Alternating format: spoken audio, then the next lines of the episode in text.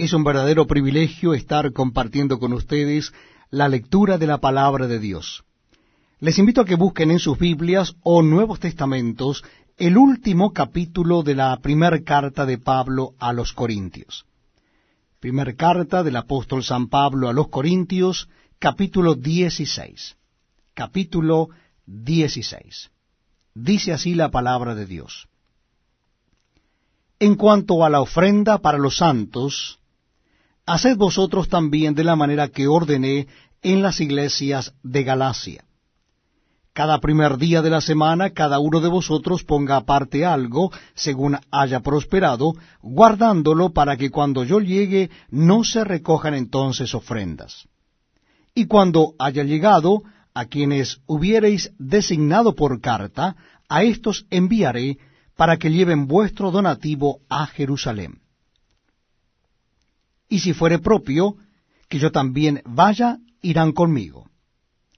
Iré a vosotros, cuando haya pasado por Macedonia, pues por Macedonia tengo que pasar.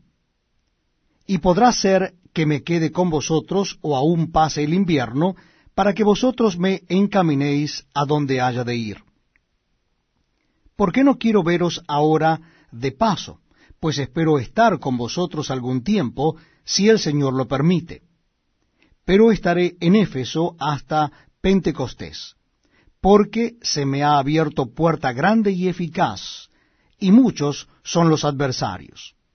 Y si llega Timoteo, mirad que esté con vosotros con tranquilidad, porque él hace la obra del Señor así como yo.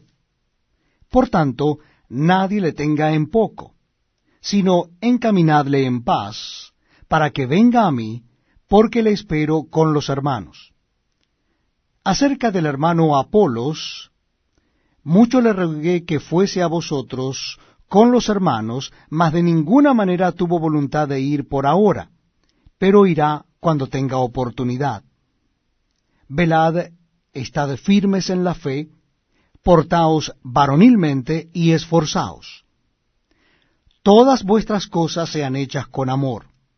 Hermanos, ya sabéis que la familia de Estefanas es las primicias de Acaya, y que ellos se han dedicado al servicio de los santos.